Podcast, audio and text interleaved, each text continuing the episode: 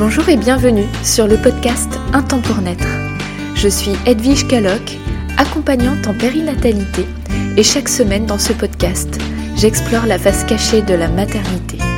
Mon but Briser les tabous, mettre des mots sur vos émotions et vous permettre de dépasser vos blocages pour vivre une maternité sereine et dans le bien-être. Dès le désir d'enfant, pendant votre grossesse et dans votre vie de jeune parent. Je vous souhaite une très bonne écoute.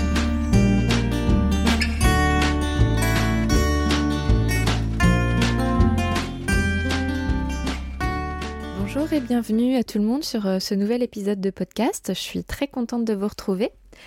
Aujourd'hui, je vais vous parler d'un sujet qui concerne beaucoup, beaucoup, beaucoup de toutes jeunes mamans et de tout jeunes papas, de nouvelles familles. C'est la reprise du travail après la période du postnatal. Donc je sais que c'est un sujet qui est assez sensible chez plein plein de monde, qui est hum, compliqué. Et du coup, j'ai recueilli le témoignage de Margot. pour resituer le contexte, Margot, c'est une jeune femme que j'ai rencontrée au cabinet, euh, c'était au mois de juillet. Donc là, on est au mois d'octobre. Donc ça fait trois mois. Oui, trois mois.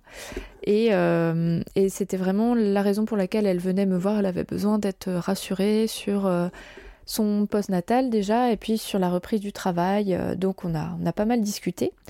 Et donc elle a fait le choix de, vous apporter son témoignage.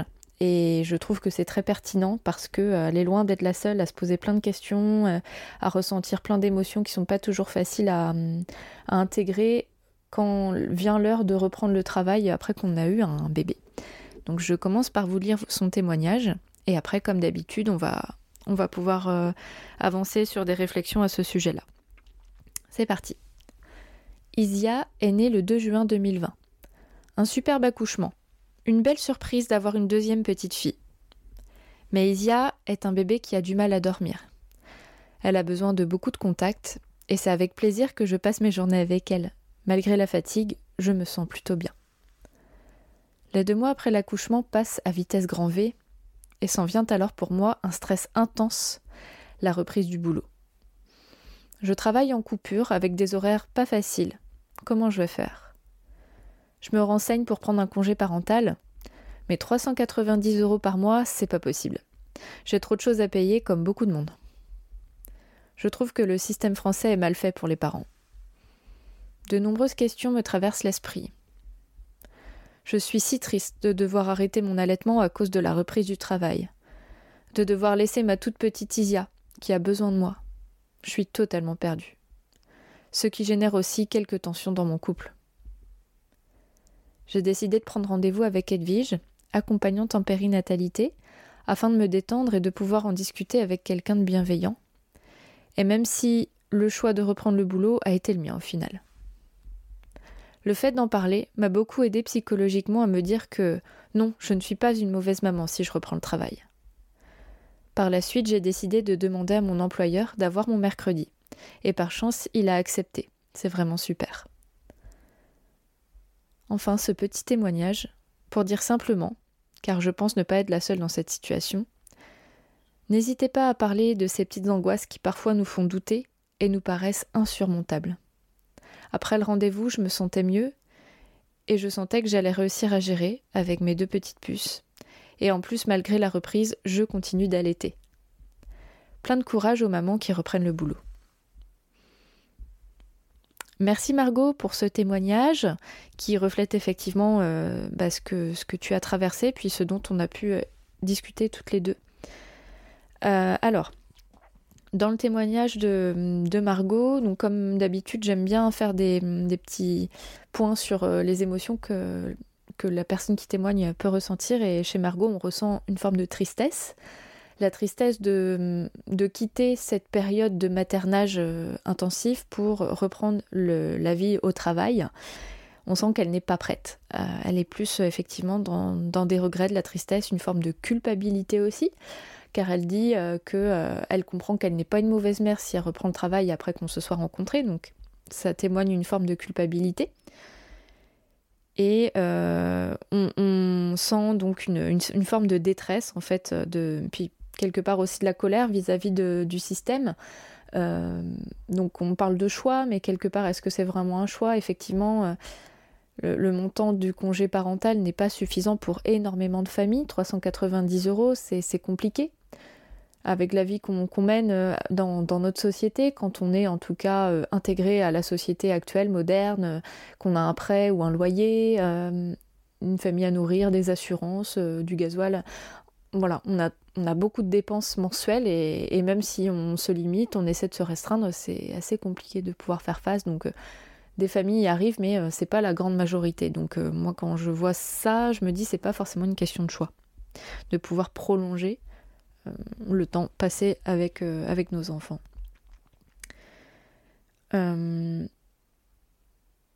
Je, vois aussi qu'elle aborde le, sujet de l'allaitement. Donc au début, Margot pensait qu'elle aurait dû arrêter son allaitement. Donc ça, je, me dis, il y a plein de femmes qui, en sont là, qui se disent, bah, si je reprends le travail, je dois arrêter d'allaiter. Et au final, euh, on en a discuté effectivement avec Margot. Il y a des compromis entre les deux, c'est pas tout blanc ou tout noir, il y a des palettes euh, de nuances. Encore faut-il que l'allaitement soit bien intégré, soit bien mis en route, soit bien accompagné aussi, parce que quand on est toute seule et qu'on sait pas, euh, on connaît pas les petites astuces, on, on connaît mal le processus de l'allaitement, ce qui est normal quand on devient parent et qu'on n'est pas un professionnel. Bah, ça peut être un peu compliqué de, trouver des, façons de continuer à allaiter. Alors du coup, je me dis, on peut en parler ensemble. Déjà, votre employeur, si vous êtes salarié, a l'obligation de vous autoriser à allaiter sur votre lieu de travail, que ce soit allaiter ou tirer votre lait. Concrètement, au-dessus de 100 salariés, vous devez avoir un local à disposition, c'est une obligation légale. En dessous de 100 salariés, il n'y a pas forcément de lieu dédié, mais vous devez pouvoir tirer votre lait deux fois par jour, 30 minutes. En fait, c'est une heure par jour, et quand vous êtes euh, d'horaire de journée, c'est deux fois 30 minutes. Donc c'est un, temps qui n'est pas rémunéré, sauf si la convention collective dit l'inverse, mais vous avez quand même le droit à ce temps. Donc euh, ça veut dire que vos heures de travail sont euh, rallonger, mais vous avez quand même ces 30 minutes au milieu de la journée pour tirer votre lait, ce qui permet du coup de maintenir la lactation, de l'entretenir. Donc l'inconvénient c'est que du coup si vous prenez ces 30 minutes, vous rallongez votre journée de travail et donc du coup vous passez encore moins de temps avec votre bébé. Mais voilà, ça permet de faire des pauses pour pouvoir tirer votre lait. Et si quelqu'un peut emmener euh, votre bébé au travail, ce qui est loin d'être évident pour l'immense majorité des mamans, j'en ai bien conscience, mais si c'est le cas, vous pouvez avoir votre bébé sur votre lieu de travail pour l'allaiter et vous n'avez aucune gêne à avoir de sortir votre sein, de tirer votre lait, de brancher votre tire-lait. C'est juste normal, c'est la vraie vie, c'est comme ça euh, que ça se passe euh, quand on allaite. Euh, on a le droit de donner le biberon, on a le droit d'allaiter, mais quand on allaite, on n'a pas à se dissimuler. Et ça, c'est vraiment un message que je veux vous faire passer aussi. C'est pas à vous de vous cacher pour allaiter, sauf si c'est une question de pudeur pour vous personnellement, mais si c'est pour les autres, ben c'est leur problème. Moi, c'est vraiment comme ça que je vois les choses, et si ça dégoûte Pierre-Paul Jacques, eh ben tant pis pour eux, quoi. Vraiment, non, je suis très ferme là-dessus c'est déjà assez compliqué de reprendre le travail, de devoir tirer son lait, etc. Alors si en plus il faut aller se cacher dans les toilettes, non mais euh, non. non, n'allez pas vous cacher dans les toilettes, c'est pas possible quoi. Voilà, c'était le petit coup de gueule face à trop de choses que j'entends. Euh, vous pouvez louer, un tire-lait euh, par euh, Grandir Nature notamment, qui est une société qui fait de la location de tire-lait. Il y en a certainement d'autres, mais je vous fais part de ce que je connais. Il vous suffit d'avoir une ordonnance de votre sage-femme ou de votre médecin reconduite sur 10 semaines et c'est remboursé. Donc vous avez juste un kit de base à acheter parce que c'est du matériel qui n'est pas réutilisable, hein, comme les, les, goulots en fait qu'on met sur euh, le tire-lait. Je ne sais pas si ça s'appelle un goulot, mais c'est ce qu'on met autour du sein. Donc ça, ça a usage unique. Donc il y a un petit forfait pour ça, mais pour le reste, vous n'avez pas besoin d'acheter votre matériel, il est euh, loué et une fois que euh, vous n'en avez plus besoin, vous n'avez plus qu'à le retourner. Donc ça, c'est vraiment sympa. Je vais vous mettre le lien dans la description de l'épisode de, Grandir Nature, et en plus, ils sont super sympas, ils répondent très bien au téléphone et par mail, enfin vraiment très très bien. Donc il y a des solutions qui existent en tout cas pour continuer à allaiter quand on travaille même si c'est pas toujours facile. Et si vous avez besoin de plus d'infos ou d'être accompagné, n'hésitez pas à faire appel à une accompagnante en périnatalité. On est tout à fait apte à euh, vous vous aiguiller en tout cas dans, dans cet allaitement qui continue avec la reprise du travail. Vous avez aussi des consultantes en lactation euh, et euh, ben, vos sages-femmes. N'hésitez pas à vous entourer en tout cas de personnes professionnels et qui connaissent l'allaitement, mais vraiment bien, et pas juste en surface, connaissent vraiment bien le process de l'allaitement.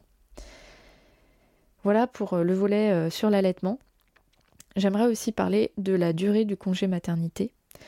En France, on est sur deux mois et demi, quand c'est un premier ou un deuxième. En Suède, c'est 75 semaines. Juste le congé maternité, hein, pas le congé parental. Ils sont sur 75 semaines. La Suède n'est pas connue pour être un pays euh, en développement, euh, en déficit. Euh, enfin, je connais pas leur réalité économique sur le bout des doigts, mais c'est quand même un pays développé qui, qui est plutôt bien développé finalement et ils, se permettent hein, d'investir dans cette période périnatale. Donc c'est quand même un indicateur que effectivement il y a des endroits où ça se fait beaucoup mieux on n'est pas très très bien loti et ça je pense qu'on est beaucoup de personnes à s'en rendre compte. Pourquoi? Parce que ben le post-natal, en fait la grossesse elle dure pas trois mois, euh, trois trimestres, elle dure quatre trimestres. Vous connaissez peut-être l'expression de quatrième trimestre de la grossesse. Ingrid Bayo a écrit un livre à ce sujet. Je vous invite à lire si le sujet vous intéresse. Mais en quelques mots, un bébé qui naît n'est pas autonome on fait partie des espèces de mammifères qui sont le plus dépendantes à la naissance. Vous voyez, par exemple, les girafes, elles naissent, elles se mettent quasiment debout automatiquement. Nous, les humains, on est absolument dépendants pendant plusieurs mois de nos parents. Mais absolument dépendants, c'est-à-dire qu'un nouveau-né, on le laisse tout seul, au bout de, de quelques temps, il va mourir. Donc, euh, on est vraiment dans la dépendance absolue quand on est.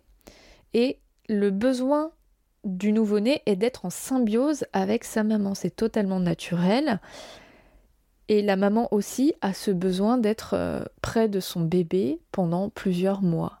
Donc on l'a oublié parce que depuis euh, deux, trois générations, on est dans un système d'économique, enfin de, de, société où on est plus dans un modèle de productivité, de rentabilité, euh, et ça c'est lié à la mondialisation. On est dans le profit en permanence, donc on est conditionné pour être rentable. Donc rester à la maison pendant plusieurs mois, c'est pas rentable. Donc on, a, on nous a fait oublier que on avait besoin de rester auprès de nos bébés. Mais ça y est, on commence à, remettre les choses un petit peu dans leur contexte. Du moins, j'ose l'espérer. Est-ce un billet professionnel, un billet cognitif que j'ai? J'ai pas l'impression. Je pense qu'il y a de plus en plus de mamans qui, qui se rendent compte en fait qu'elles ont que leur bébé a besoin d'elles au quotidien plus longtemps. Donc ma volonté n'est pas de culpabiliser les mamans qui veulent reprendre le travail tout de suite et euh, amène à ça si ça vous fait du bien, mais vraiment je le respecte absolument. J'ai moi-même traversé cette phase parce que j'étais en saturation de maternage, mais pourquoi? C'est parce que je me sentais hyper seule et en fait je le reconnaissais pas. J'avais pas l'impression d'être seule parce que j'avais je j'avais pas conscience qu'on pouvait être aidé dans cette période-là. Petit aparté, mais pourquoi on se sent débordé par la maternité au point de, vouloir reprendre le travail très tôt? Bah, c'est peut-être parce qu'on manque de soutien. Et ça, je pense que c'est ça le principal problème c'est pas euh, d'être avec les enfants tout le temps, c'est qu'on manque de soutien.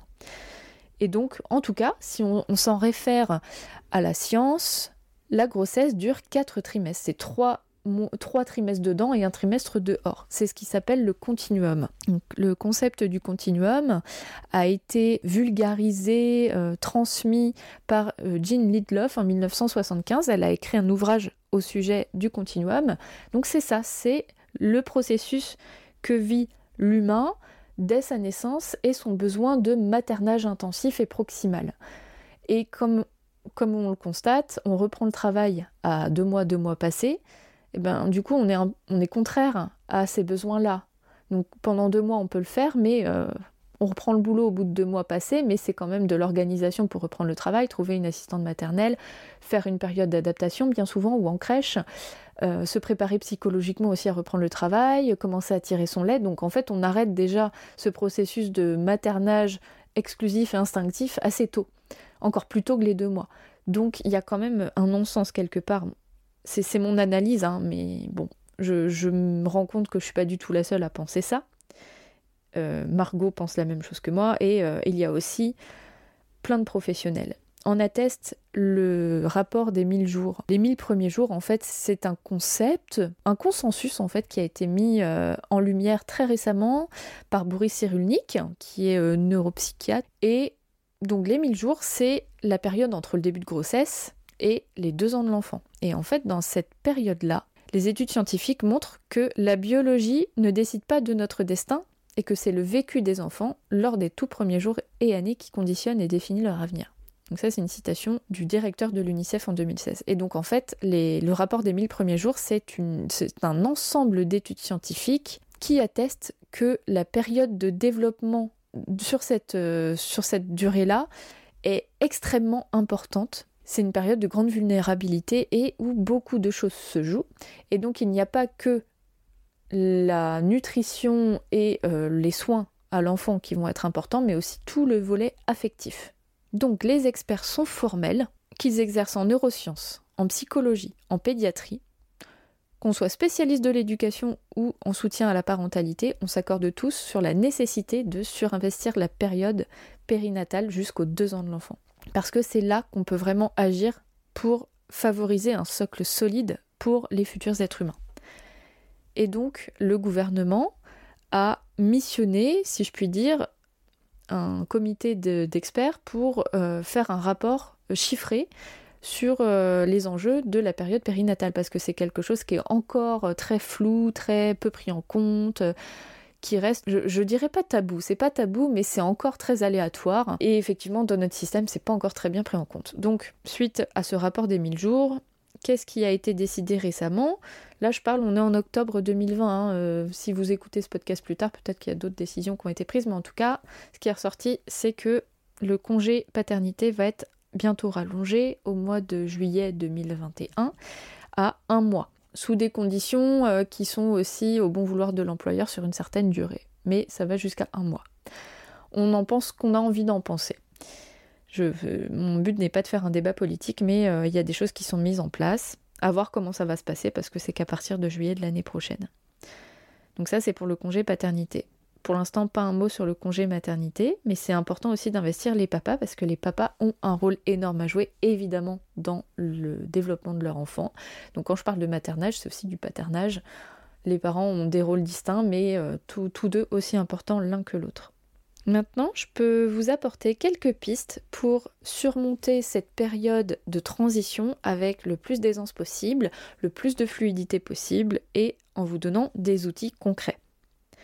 Dans un premier temps, donc je parlais tout à l'heure de l'importance du maternage dans le soin de votre enfant et mais aussi et surtout pour, euh, pour la maman parce que si la maman ne va pas bien, le bébé n'ira pas bien, c'est tout à fait logique. Donc le quatrième trimestre de grossesse, en fait, c'est une période de mutation, c'est une, on peut parler de dégrossesse pour la femme, c'est une transformation pour le corps, une sorte de diffusion aussi, donc une, une période qui est très importante pour conceptualiser le fait qu'on devient deux personnes, mais autant pour la maman, c'est une période compliquée de, de lâcher son enfant pour le confier à quelqu'un d'autre, c'est très très compliqué. Alors quand on on le fait avant cette période des deux mois, mais vraiment, euh, je, trouve que ça peut être une grande violence pour beaucoup de femmes.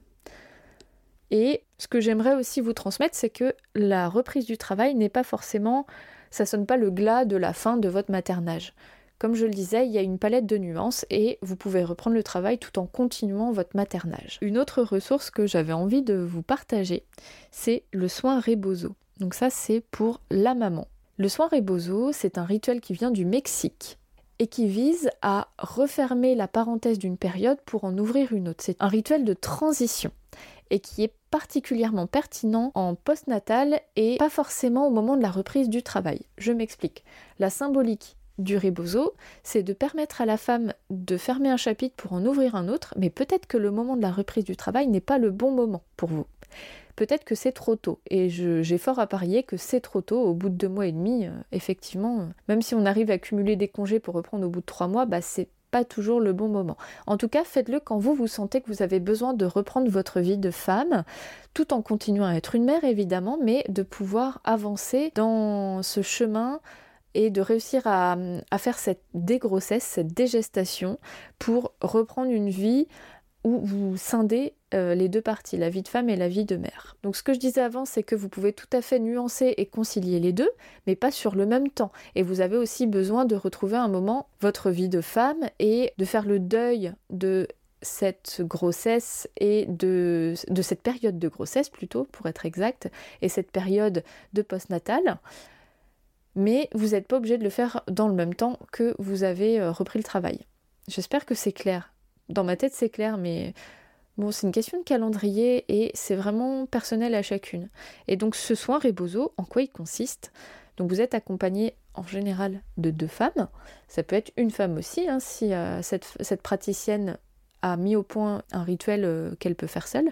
Et donc, le soin Rebozo consiste à prendre un temps pour vous qui dure à peu près 3 heures, 3 heures et demie. Donc vraiment, c'est une parenthèse juste pour vous. Avec ces praticiennes-là, vous avez le temps de discuter et vous avez un soin sur euh, trois principes. Le premier principe, moi je dis le premier, mais après c'est selon euh, un ordre euh, à avoir avec la praticienne. Mais qui, donc le premier principe, c'est la chaleur. Donc vous allez avoir un soin avec la chaleur, je dis pas comment parce que ça dépend des praticiennes, mais ça peut être par exemple un bain bien chaud ou une tente de sudation. Vous allez accueillir les bénéfices de la chaleur dans votre corps pour vous permettre d'évacuer ce qui a besoin d'évacuer. Ensuite, vous avez le soin grâce au massage. Le massage à quatre mains, en général, ça se passe comme ça, et ça vous permet euh, d'avoir une contenance physique liée à tout cet aspect émotionnel autour de la fermeture de ce chapitre-là. C'est vraiment très intense comme soin. Et vous avez enfin un soin par le serrage. Et donc le rebozo, à la base, c'est le nom de l'écharpe qui sert à faire ce serrage, qui sert à plein d'autres choses. C'est un foulard en fait très euh, courant dans, dans, la tradition mexicaine. Donc nous, on l'utilise plutôt pour les soins. Et donc dans ce soin-là, le rebozo va être utilisé pour serrer des points clés sur votre corps et de ramener de la contenance autour de vous. Donc ça paraît pas grand-chose dit comme ça, mais quand on le vit vraiment, ça ça permet de se recentrer sur soi. C'est très très beau. Et je pense que c'est une très belle ressource en postnatal. Pour, je ne sais pas si on peut parler de fermer un chapitre, mais en tout cas de, pouvoir se donner la force de continuer en gardant sa vie de mère et s'autorisant une transition et un temps pour soi. Et c'est comme ça aussi qu'on avance dans la vie. Et quand je parle de deuil, c'est pas forcément négatif, c'est euh, s'autoriser à assimiler des périodes de vie. Pour ma part, je propose une autre façon d'aborder ce rituel-là. Je propose un temps en totale individualité qui dure aussi 2h30, donc une demi-journée quasiment. Et je propose un temps d'échange en toute bienveillance avec une collation, un massage et une séance de réflexologie que je trouve très intéressante aussi pour fermer cette parenthèse, car la réflexologie va permettre de réguler le système énergétique du corps et c'est tout à fait pertinent en tout cas pour euh, vous accompagner dans cette transition-là. C'est ce dont Margot a souhaité bénéficier et vraiment euh, je sens que ça lui a fait beaucoup de bien. Bon, je sais pas comment vous vous vous situez par rapport à cette reprise du travail. N'hésitez pas à m'envoyer euh, des messages, à mettre des commentaires. C'est vraiment un sujet qui est très important à aborder, je trouve. Et encore une fois, mon idée n'est pas de faire un débat politique sur euh, la durée du congé maternité, mais de mettre en lumière en fait les contradictions qu'on peut avoir entre les rapports scientifiques, les réels besoins de l'enfant, les décisions politiques, euh, le système dans lequel on est, et bah du coup toutes les émotions qu'on peut avoir face à tout ça. C'est pas facile comme période, enfin en tout cas je sais pas si vous le vivez facilement mais je me rends compte que pour beaucoup de mamans c'est un, problème et c'est aussi une période où il y, a beaucoup de femmes qui se voient euh, entamer une reconversion, elles se rendent compte que leur travail ne leur convient plus à ce moment-là de leur vie, qu'elles aspirent à autre chose et que du coup elles mettent, euh, elles mettent des solutions en place pour faire une transition professionnelle également. La transformation de la maternité est un vecteur de transformation professionnelle pour plein de femmes. Alors là je pense que ce sera l'objet d'un autre, épisode. Mais euh, oui, c'est une période très particulière, cette reprise du travail, et, et qui peut être l'objet de nombreux tumultes émotionnels. Donc vraiment, je suis à fond avec vous.